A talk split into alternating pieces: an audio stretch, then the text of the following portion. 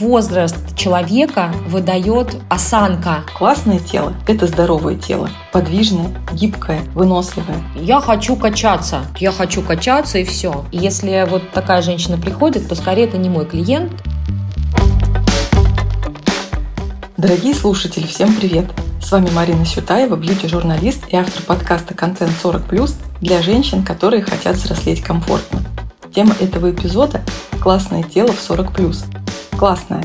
Это какое именно? И что нужно нашему телу после 40 лет, когда мы потихоньку начинаем приближаться к менопаузе? Как правильно о нем заботиться по мере того, как мы взрослеем?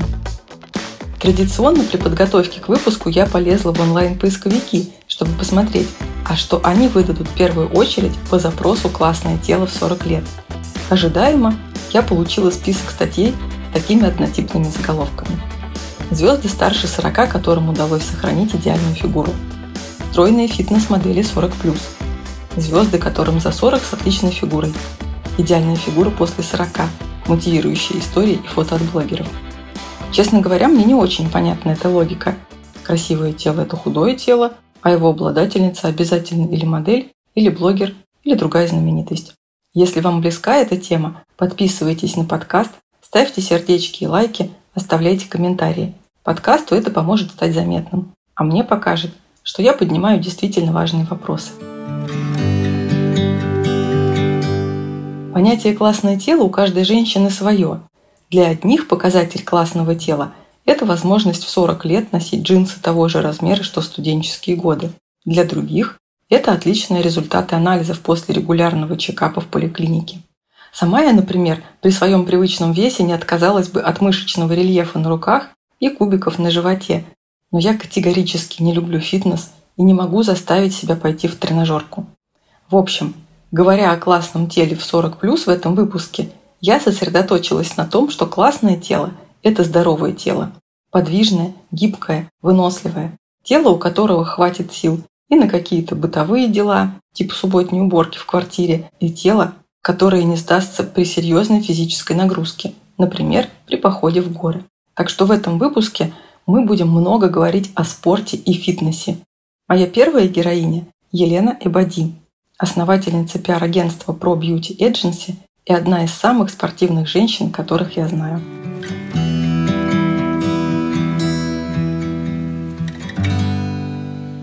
Лена, привет! Привет, Марин! Сразу скажу, что тема этого выпуска называется «Классное тело в 40+,» но с тобой мы будем в основном говорить про спорт и фитнес и про твои отношения с ними. Я не знаю, как ты относишься к вопросам про возраст по отношению к тебе, но... Очень раз... хорошо к ним отношусь. Отлично. Люблю про это говорить. Тогда сразу спрошу, сколько тебе сейчас лет? 46. Класс. В феврале мне будет 47. Я люблю, знаешь, даже говорить, ну, мне ведь скоро 50, нужно к этому готовиться.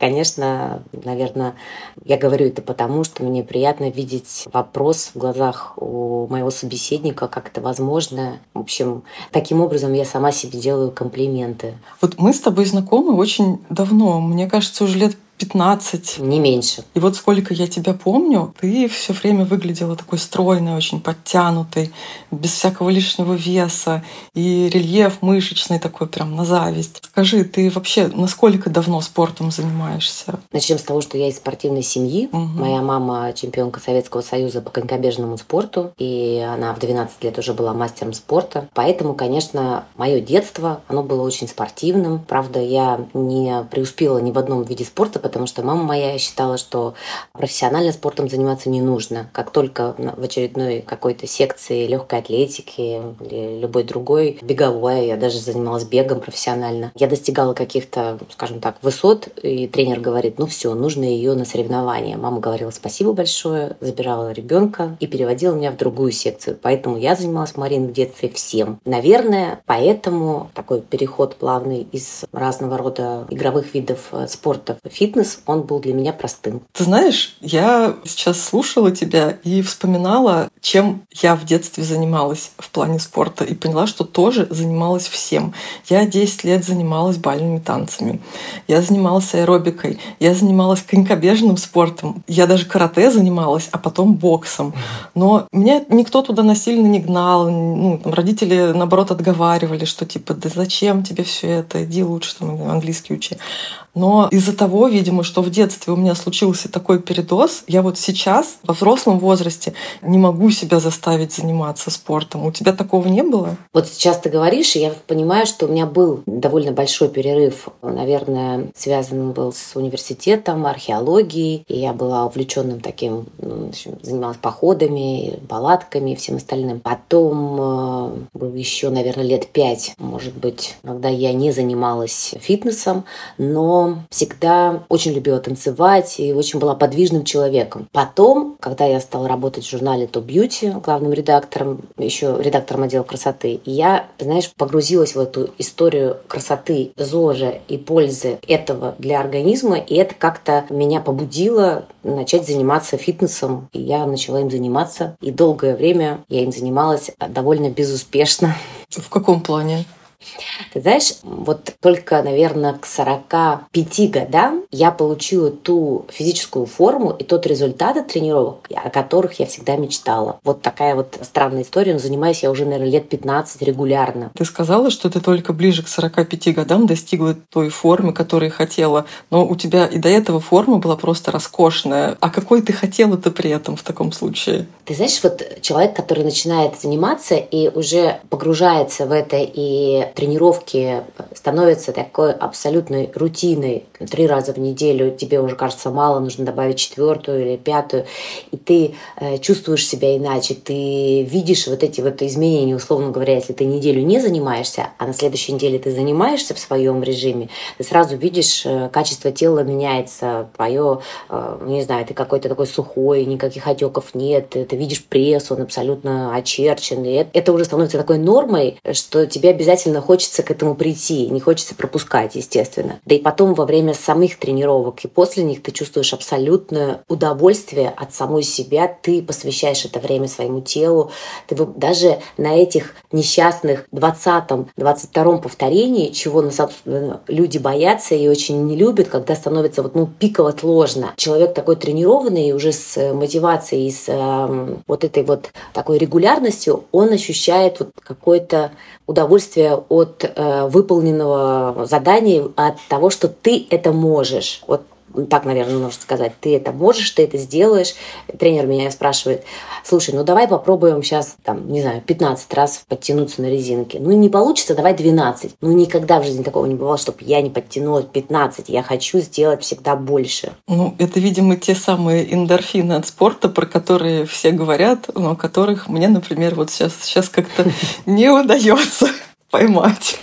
Ты еще не дошла до того, до той точки, когда твой организм начнет тебе это удовольствие отдавать. Потому что, конечно же, первые шаги – это и страх, и, как, знаешь, вот говорил один мой друг, пот и слезы. Угу. Это действительно, наверное, какое-то преодоление себя, но, честно, нужно немножко подождать и дойти до той точки, когда это преодоление превратится вот в этот кайф. Это абсолютно точно, Марин, с каждым человеком произойдет. Просто у одного это происходит через там, неделю-две регулярных тренировок, у другого через три месяца. Хм, это интересно. Ну, мотивирует во всяком случае. Скажи, а какие э, виды тренировок э, ты сейчас практикуешь и почему именно их? Ну и вообще, вот что ты предпочитаешь? Какие-то интенсивные активности или спокойные, типа там, не знаю, йога, пилатес? Йога — это то, к чему я иду, пока еще только мысленно, ментально. Иногда я хожу на эти тренировки в каких-то отелях или, конечно же, у меня есть около дома студия йоги. Но это не мое. Просто я очень люблю э, что-то очень активное, меняющаяся нагрузка, что-то такое очень сложное. Для меня йога — это ну, такая гимнастика. Плюс я не могу остановить бег мысли. И я знаю, что это произойдет, если ты будешь практиковать месяц, два, три, полгода. Кто-то учится этому за две недели, а кому-то нужно э, больше времени. Все то же самое, что с фитнесом. Но вот э, сложно мне это дается, это не мое. А мое – это силовые тренировки, это функциональный тренинг, это кардионагрузка. То есть вот из этих трех, скажем так, частей состоит мой фитнес-рацион. Сколько раз в неделю ты тренируешься? Ну и вообще, как ты совмещаешь да. тренировки с рабочим графиком, который, по моим ощущениям, у тебя просто бешеный, вообще супер интенсивный?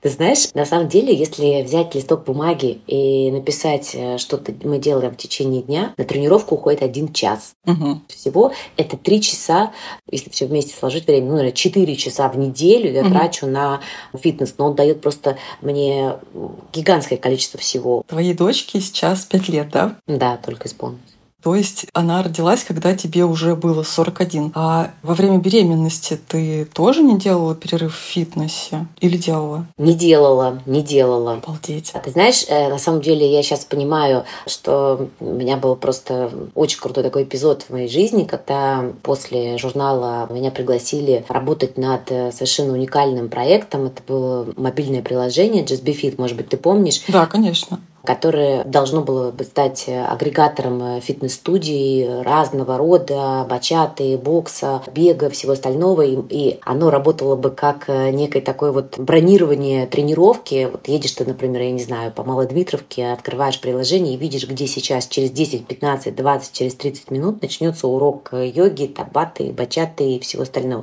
И таким образом ты мог бы просто, там, имея сумку да, с одеждой, заехать и прям потренироваться вот в освобождении освободившееся окно. Работая в Just Be Fit, создавая это, я начала просто маниакально посещать все вот эти... Ну, то есть я стала делать то, что должен был делать человек, у которого в телефоне есть такое приложение. Ходить на бокс, на бачату, менять все виды тренировок. То есть у меня не было постоянного вот такого вот э, тренера, как сейчас. Я занималась просто на пробу всем. Угу. И на самом деле из этого вырос мой следующий бизнес, пиар-агентство, потому что я об этом писала. Очень органично случилась со мной беременность. Я, конечно же, была насторожена насторожена, потому что мне был 41 год, и я попала а, к такому стандартному гинекологу, который сказал, что мне нужно лежать просто все это время. Потом я стала себя плохо чувствовать, и на третий месяц нас посетил Москву один мой там дружественный э, французский гинеколог, к которому я попала, и он сказал мне, что немедленно на тренировку, угу. там, бежать, прыгать, велосипед, что ты хочешь делать, вообще возраст не является никаким противопоказанием, а если будущая мама занималась так, так активно до этого, поэтому, в общем, и я с огромным рвением и радостью, в общем, приступила к э, своим любимым функциональным тренировкам. Хочу сказать огромное спасибо студии про тренер за то, что они нашли для меня очень крутого тренера, которая училась в Америке, тренер для беременных, и мы выполняли упражнения на боссу, такая нестабильная поверхность, такой полушар. Я, конечно, с, как сказать, э, завистью смотрела на этих людей, которые все эти гири, гантели, конечно же, нагрузка была там в 2-3 раза меньше, нежели да, для обычного человека. Но, наверное, вот эта был, беременность была первым шагом к моей лучшей форме. То есть я на девятом месяце только перестала заниматься и плавала в бассейне много довольно. Через неделю после рождения Софии у меня была фотосессия, и у меня не было вообще живота, у меня был просто пресс. Ничего себе. Вот. И тот же самый вес, в который я вошла в беременность, там 56 килограмм, я с ним же и вышла из роддома.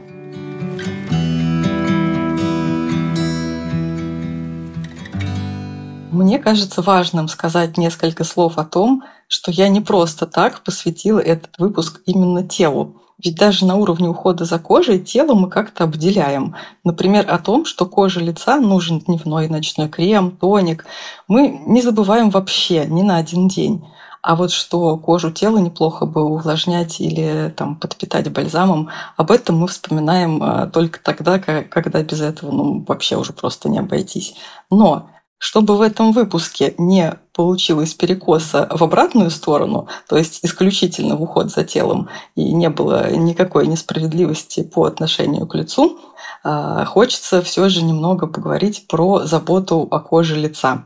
Например, о том, а, почему только крема для лица недостаточно и какие еще продукты необходимо включить а, в бьюти-рутину после 40 лет – А поэтому сегодня у меня в гостях Татьяна Устимчик, врач-дерматолог и косметолог. Татьяна, здравствуйте. Здравствуйте. Хочу вас попросить рассказать о том, почему в возрасте 40 плюс и особенно после наступления менопаузы необходим а, дополнительный уход за кожей помимо крема? В целом, я бы не сказала, что дополнительный уход может потребоваться только в возрасте после 40-45 лет, но вы действительно заметили, что это достаточно особенный период в жизни женщин. В коже у нас есть огромное количество рецепторов к женским половым гормонам, а именно эстрогенам. И когда естественным образом после 40 лет начинается снижение выработки эстрогенов в организме, и это индивидуальный возраст, но чаще всего это происходит в этот период, изменяется состояние кожи. И это тот период, когда, если, допустим, до 40 лет кожа может э, на каких-то своих ресурсах э, справляться, здесь нам нужно ее поддержать, потому что с падением количества эстрогенов а, в первую очередь мы видим значительное снижение скорости и качества выработки коллагеновых волокон, а это то, что дает коже упругость, то, что дает коже более ровный рельеф, предохраняет от появления мимических морщинок, а также уменьшается толщина дермы, так скажем, то есть кожа становится более тонкая и очень сильно снижается выработка кожного сала, то есть естественной как бы смазки а, нашей кожи. И чтобы закрывать эти вновь появившиеся дополнительные потребности, мы как раз можем использовать какой-то более интенсивный и более интересный домашний уход и какие могут продукты входить в дополнительный уход? Если мы говорим про ежедневный домашний уход, как правило, это как раз использование различных вариантов сывороток, потому что они более концентрированы, в них сочетание именно активных ингредиентов, которые могут непосредственно влиять на состояние кожи. Как выбирать сыворотку для возрастной кожи э, в период постменопаузы или за несколько лет до ее наступления? Есть ли какие-то особые рекомендации на этот счет?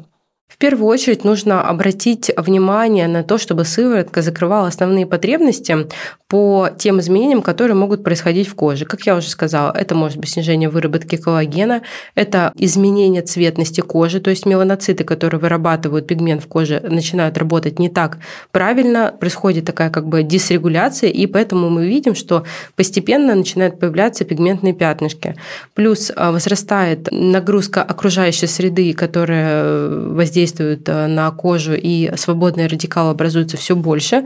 Поэтому мы, опять же, обращаем внимание на то, чтобы были антиоксиданты. То есть мы смотрим, чтобы у нас были э, компоненты, которые влияют на выработку коллагена в коже, компоненты, которые будут давать дополнительное увлажнение, компоненты, которые будут работать с меланоцитами, и антиоксиданты. Вот это тот набор минимальный, который должен быть в сыворотке, который предполагает использовать у женщин в районе 40 и старше. Я знаю, что у марки дермокосметики Виши в серии средств для ухода за кожей в пред и в постменопаузу, я имею в виду серию Неовадиол, э, есть бифазная сыворотка Неовадиол 5 действий. А вот расскажите, пожалуйста, про нее подробнее. Эта сыворотка называется «Пять действий» как раз потому, что у нее такой состав, когда введены пять основных ингредиентов, которые будут давать разнонаправленное действие. Какое-то время назад была мода на моноактивные сыворотки, когда вы используете сыворотку, где один активный ингредиент, и вы начинаете их там наслаивать как-то или использовать вместе или по отдельности. Но я, если честно, больше приверженность подходов, когда у нас в одном средстве есть активы, которые закрывают все потребности в этом возрасте. И как раз здесь мы видим активное сочетание таких компонентов, как проксилан, это тот компонент как раз, который отвечает за более сильную выработку коллагена, эластина.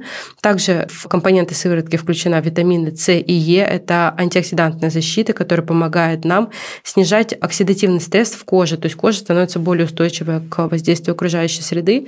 Помимо этого, в этой сыворотке есть гиалуроновая кислота, которая помогает коже увлажнять, помогает пациенткам не испытывать сухость, потому что, как я уже сказала, происходит снижение выработки кожного сала, и это может ощущаться как дополнительная сухость. И мой один из тоже любимых ингредиентов – это неоцинамид, это ингредиент суперзвезда, так же, как и проксилан, на мой взгляд. Неоцинамид обладает таким выравнивающим действием на тон кожи, то есть он осветляет пигментацию и помогает сделать тон кожи более ровным. Но у него есть еще дополнительные дополнительные возможности в качестве сужения пор, улучшения барьера кожи, то есть он такой достаточно многонаправленный. Наносим буквально 4-5 капель на лицо, если шея декольте, то еще буквально 2-3 капли добавляем и аккуратно массирующими движениями впитываем в кожу. Наносить ее нужно после умывания, использования тоника, но до нанесения увлажняющего крема и солнцезащитного крема. Многие врачи-косметологи говорят о том, что уход за кожей в области вокруг глаз и вокруг губ должен быть отдельным. Ну, то есть средство должно быть отдельным. Почему? В чем именно заключаются особенности э, кожи в этих зонах? И э, действительно ли для этих двух зон можно использовать одно средство? Да, действительно, мы можем использовать одно средство для зоны вокруг глаз и зоны вокруг губ, потому что, с одной стороны, кажется, что эти зоны разные, но в целом и тут, и там есть общие черты. В первую очередь это высокая мимическая активность, потому что и вокруг глаз, и вокруг губ у нас есть мышцы сфинктеры, так скажем, такие круговые мышцы глаз и круговые мышцы губ, которые достаточно активно работают в этих местах, и мы не можем это контролировать, да, потому что это естественные процессы, мы моргаем, улыбаемся, говорим и так далее. Кожа и там, и там более тонкая, чем, например, в зоне щек или на зоне лба, и требует дополнительной поддержки в качестве вот как раз уплотнения кожи для того, чтобы какие-то мимические морщинки становились менее заметными. И в целом это хорошая практика, что мы сейчас стали об этом говорить, потому что раньше, если уже к уходу за кожей вокруг глаз более-менее все привыкли, понимают, что нужно отдельное средство, то как раз зона вокруг губ у нас немножечко всегда остается в стороне как будто бы. В линейке неовадиол для э, периода постменопаузы и предменопаузы как раз есть одно средство, которое предназначено и э, для кожи век, и для кожи вокруг губ. Специальный крем. Это средство мы можем использовать ежедневно два раза в день. И за счет того, что здесь отчасти дублируются компоненты, которые есть в сыворотке, я на всякий случай повторю, это компонент проксилан, который уплотняет кожу, делает ее более упругой, что будет эффективно для зоны вокруг глаз за счет того, что здесь достаточно тонкая кожа. И зона вокруг губ, на самом деле, она тоже начинает истощаться у девушек старше 40 лет. И опять же, это связано с снижением уровня эстрогенов в крови. Поэтому нередко, когда начинается этот процесс, мы начинаем видеть, что в зоне вокруг губ есть такие мелкие вертикальные морщинки, которые обычно девушек немножко начинают расстраивать.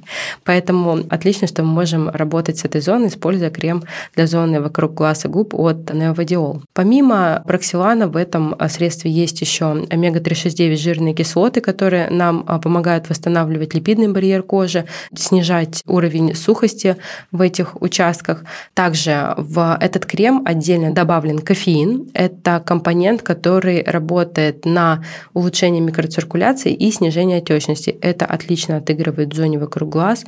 Это помогает нам скорректировать быть э, такие признаки, как синяки в зоне вокруг глаз, тусклая кожа, когда как будто такое ощущение усталости. Вот кофеин как раз помогает нам улучшить кровоток в этой зоне, и получается, что взгляд становится более отдохнувшим. Помимо этого в креме есть еще гиалуроновая кислота, которая, опять же, нам создает такой дышащий барьер и увлажняет поверхность своей кожи, делает кожу более такой сияющей, более гладкой, более приятной нашему взору. Спасибо вам, Татьяна. Теперь, когда мы подробно обсудили дополнительный уход за кожей лица, можно со спокойной совестью возвращаться к разговору про красивое тело.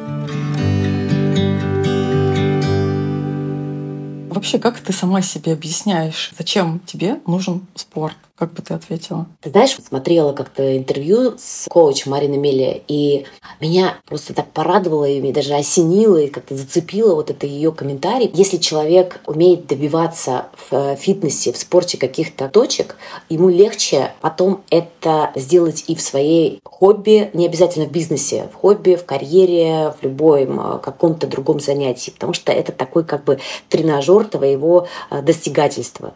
И, наверное, я действую действовала как бы не по ее вот этой вот, да, скажем так, формуле, а только просто поняла, что на самом деле это и есть формула всей моей жизни. С возрастом тело у женщин в любом случае меняется, И пусть это не лишние килограммы какие-то, но, допустим, гормональный фон меняется, поэтому начинает снижаться ощутимо мышечная масса, суставы больше реагируют на нагрузку, кожа тела становится менее упругой. Но это все, конечно, не свидетельствует о том, что типа все, я старая, мне пора на покой. Ну, просто природа так устроила, как бы это данность. Например, я вот реально ровно после 30-го дня рождения, как только отпраздновала на следующий день, я прям физически ощутила, что как раньше, допустим, у меня уже не будет. И бесконтрольное вот это поедание шоколада на мне уже отражается. И я поняла, что как бы мое время вот это беззаботности в плане там питания и заботы о своем организме, оно как бы ушло. После родов вообще еще хуже стало. Там гормоны все полетели э, в моем случае. Вот скажи, ты с возрастом ощутила, что организм меняется, он тоже следует за твоим паспортным возрастом. Не то, что ты там поправилась или там, не знаю, похудела, вот просто что-то изменилось, на каком уровне? Я думаю, что вот эти мои ЗОЖ-привычки сделали так. Конечно, ты все правильно говоришь, что ты не можешь бесконтрольно поесть там, я не знаю, в ресторане картошки фри, потом какой-то бургер, на следующий день, значит, э, э, я не знаю, поехать на шашлыки, там и как-то много жирной еды и прочее. И вот это единственное, что я стала делать, то есть с каждым э, следующим годом или там, я не знаю, пятилетием мой рацион питания меняется в сторону уменьшения количества жиров, уменьшения порций, уменьшения количества углеводов. То есть просто известный, наверное, такой геронтологический факт, чем человек старше, тем меньше количество калорий ей нужно употреблять э, ежедневно. И тогда она не будет чувствовать вот это вот наступление старости, да, которое происходит сначала там какие-то отголоски, сначала тихим голосом, потом все громче, громче, громче. И отвечая на твой вопрос, я скажу нет. Я не почувствовала никаких изменений, а даже я бы сказала, что я почувствовала изменения в лучшую сторону, потому что в моем вот этом возрасте 25-35, когда это роскошная наша жизнь, гламурная, мы застали то время, когда из Нью-Йорка мы летим в Париж, там, значит, шампанское, здесь э, роскошные отели, вечеринки, дедлайны, ночные какие-то там э, работы и все остальное. В современной моей жизни этого всего, да, есть, конечно же, и рестораны, и какие-то вечеринки э, дозированно, да, нет никаких дедлайнов, потому что я в 10 часов ложусь спать каждый день. И есть такая вот структура, регулярное э, занятие спортом. Каждую неделю обязательно, ванное парение такое хорошее, вдумчивое, есть отдых, есть э, медитация, есть правильное питание. По системе 5 дней рабочих я придерживаюсь строго да, правильного питания. Два других дня, я делаю нарушения, но тоже все-таки я уже с возрастом пришла к тому, что э, на обед съесть, я не знаю, котлеты из индейки и брокколи, для меня это очень вкусно, поэтому, в общем-то, наверное, как-то не тянет меня на какие-то такие уж прям срывы. И что касается гормонов, это очень правильный вопрос, и это действительно очень важно, но если мы их контролируем, самый обычный анализ крови, биохимия и там какой-то с расширенными гормонами, которые я сдаю каждые полгода, нам это покажет, что вот здесь вот начались изменения, которые мы еще не чувствуем, но, скорее всего, почувствуем. Дальше мы просто корректируем их с помощью разных методов, сначала растительных, потом уже э, я абсолютно точно буду принимать гормонозаместительную терапию. Классное тело после 40 лет — это, конечно, не только спорт, это питание, это полезные привычки и отсутствие вредных. Это ЗОЖ в широком его понимании. Но еще воспользуюсь тем, что ты много лет была бьюти-редактором, ну и сейчас сотрудничаешь э, с эстетическими клиниками, косметологами, хирургами пластическими. Поэтому спрошу вот о чем. Какие процедуры, на твой взгляд, помогут лучше всего сохранять красивое тело, независимо от возраста? С простых начнем. Ручной массаж хороший, качественный ручной массаж регулярно. Есть великолепные э, сейчас аппаратные процедуры, которые могут дополнить ручной массаж. Это всеми известная, любимая эндосфера и Icon Laser, аппарат, который мы про Beauty Agency запускала в Россию. Как раз пять с половиной лет назад я была беременна, и был запуск этого аппарата, и а, как раз в показаниях было сказано, что его можно э, беременным. Я, в общем, проходила курс и там об этом рассказывала как эксперт тоже, ну, как такой продвинутый пользователь, скажем так. Но я хочу сказать, что в современном мире появились такие великолепные процедуры, они довольно дорогие, и, наверное, женщины чаще всего их делают для лица. Это фотона 4D, это ультраформер MPT четвертого поколения, это там, Альтера, которая вот именно э, занимается да, таким глубоким лифтингом и подтяжкой. И все эти процедуры при наличии бюджета можно и нужно делать для тела, и результат будет очень крутой. По-настоящему красивые ноги, такие острые коленки и прочие у э, девушек, которых мы с вами все видим в социальных сетях, которым уже около 40 или за 40, достигаются применением вот этих дорогостоящих методик. Плюс, естественно, мезотерапия. Но я вот это сейчас все говорю и хочу тебе сказать, что я этого ничего не делаю. Почему? Потому что мне жаль своего времени на вот это все. То есть у меня очень много работы, у меня очень много моей семьи. А, я рано ложусь спать, я люблю готовить, э, у меня есть дача, там что мои родители, я постоянно им помогаю, что-то такое.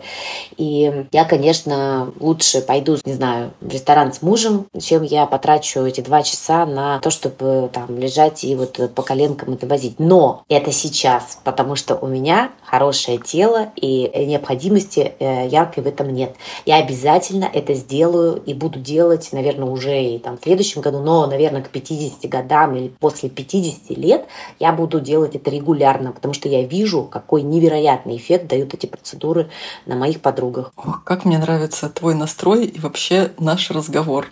Мне тоже. Очень классно получилось. Спасибо тебе огромное.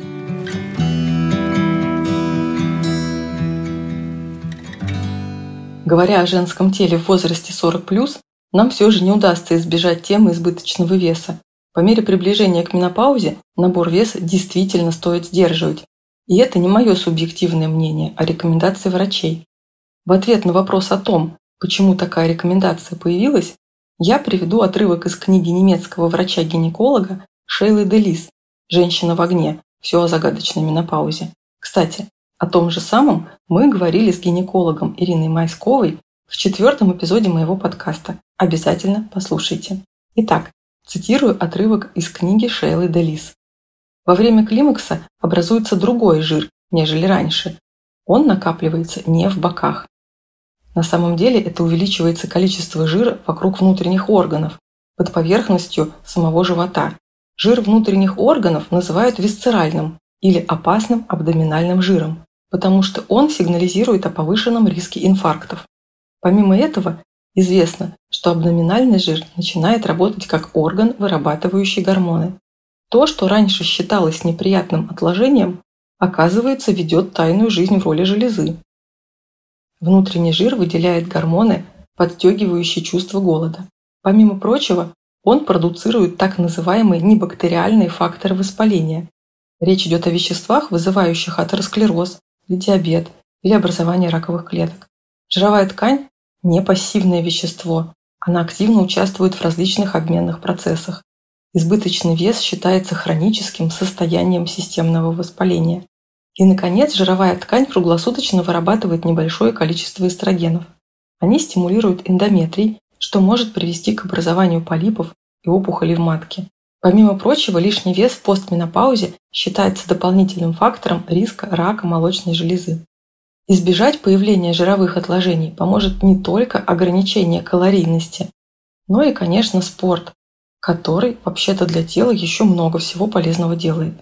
Какие спортивные занятия подходят женщинам 40+, я обсудила с фитнес-тренером Викторией Тяжиной. Виктория, здравствуйте. Здравствуйте. Я знаю, что вы не сразу стали тренером, а работали по другой специальности, абсолютно не связанной со спортом. Расскажите, пожалуйста, насколько давно и из какой профессии вы пришли в конце концов в спорт и к фитнесу? И почему решились на такие перемены? Я работала а, в сфере пиар, связи с общественностью. Я достаточно долго там работала, ну, в этой области. Если быть точной, то лет 16. И в целом а, достигла всего всего, чего хотела достичь в этой области. Поэтому я здесь точно так же поменяла место работы. И так как э, уже был возраст э, более осознанный у меня, поэтому я решила посмотреть, а что я люблю делать, а что мне нравится, а не просто бухаться в первую попавшуюся какую-то историю новую. Ну и моя подруга просто мне сказала, а зачем, о чем ты думаешь? Ты же так любишь спорт, э, и ты всегда хотела поступить в медицинский институт. Так совмести две свои страсти и зарабатывай на этом деньги. 嗯。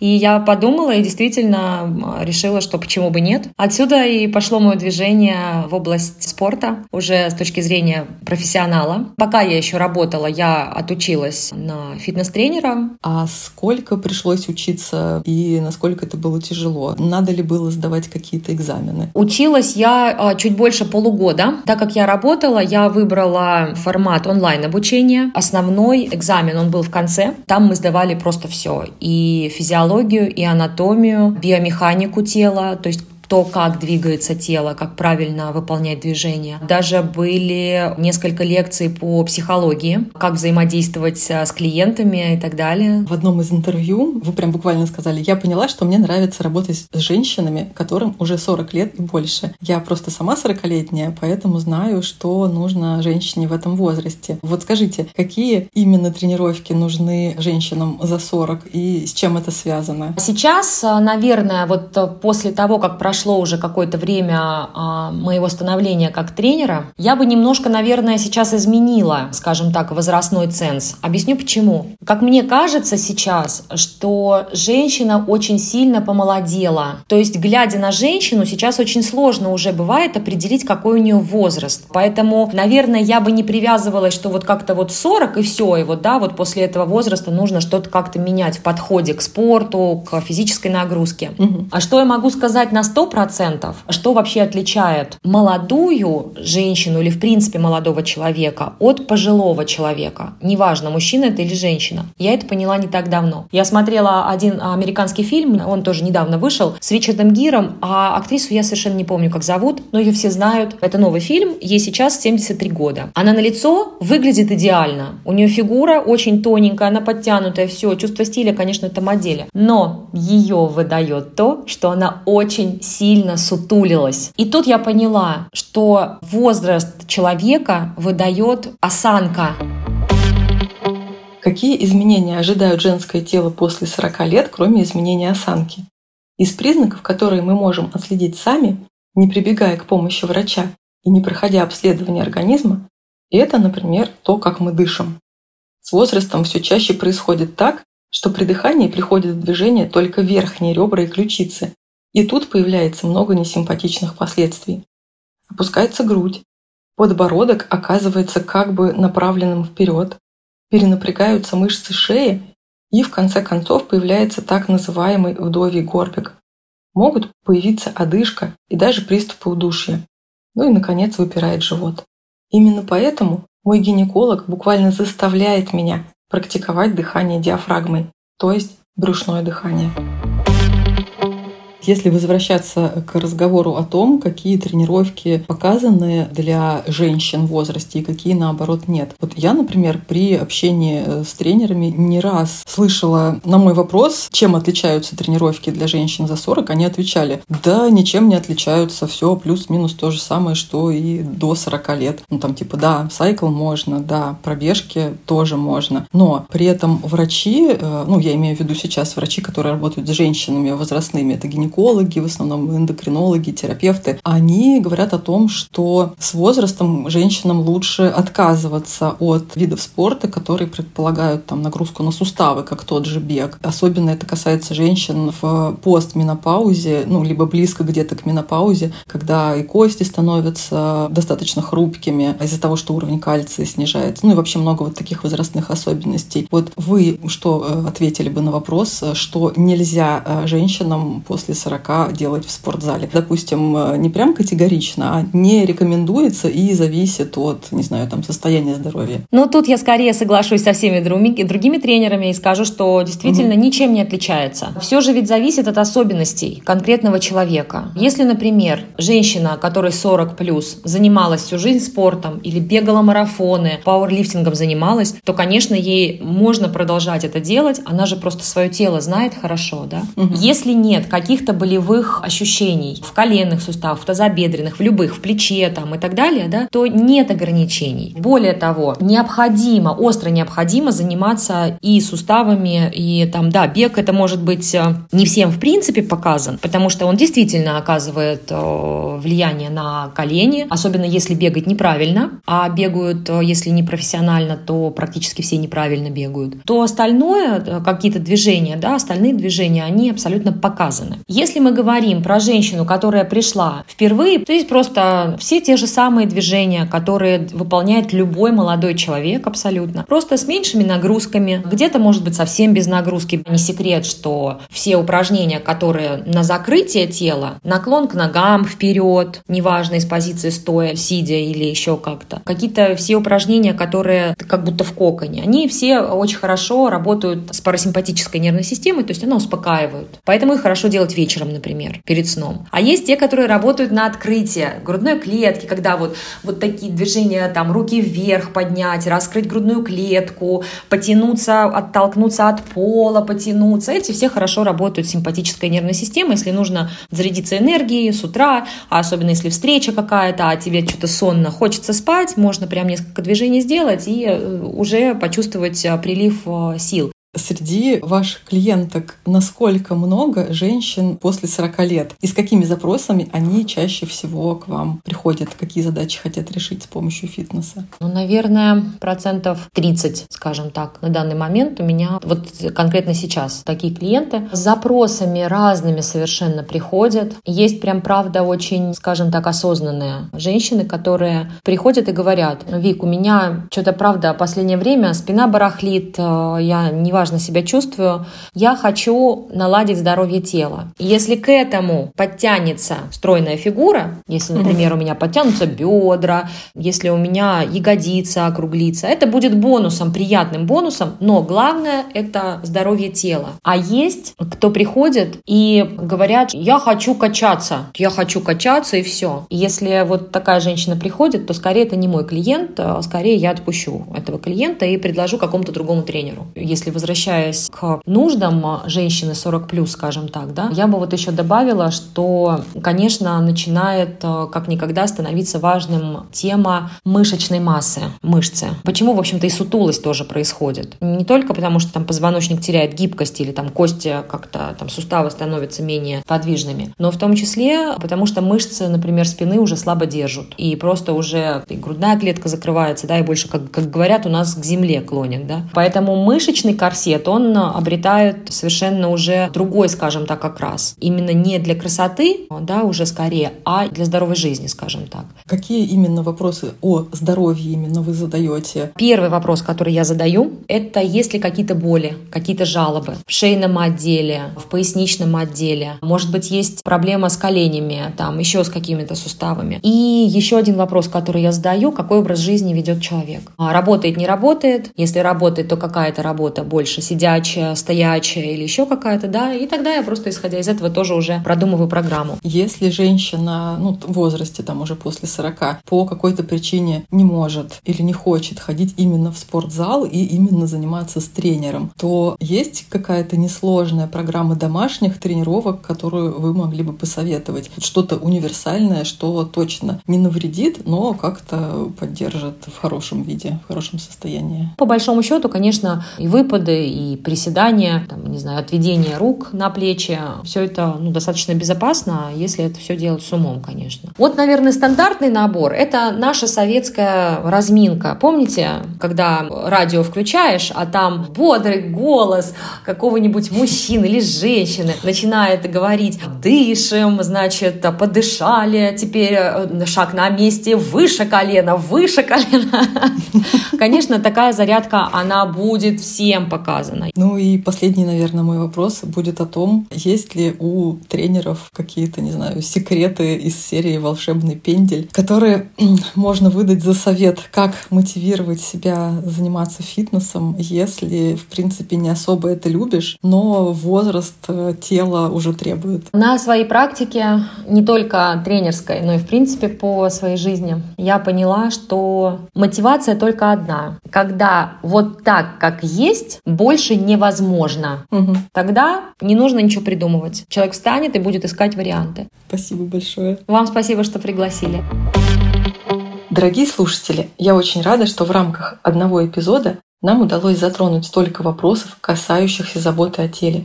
Спорт, здоровое питание, полезные процедуры, необходимость контролировать набор веса. А личные истории Елены и Виктории еще раз доказали, что наше тело способно на многое, и никакой возраст роли здесь не играет. Для меня разговор с героинями этого выпуска стал хорошим мотиватором и, надеюсь, приблизил меня еще на несколько шажков к спортзалу, которого я много лет старалась избегать. Чтобы не пропустить следующие выпуски, подписывайтесь на подкаст на той платформе, где вам удобно нас слушать. Самые популярные приложения – это Apple подкасты, Яндекс.Музыка, Castbox и Google подкасты. В каких-то приложениях вы увидите кнопку «Подписаться», а вот на Яндекс Музыке нужно поставить сердечко, чтобы получать наши новые эпизоды. И, конечно, я буду рада, если вы порекомендуете мой подкаст вашим друзьям и знакомым.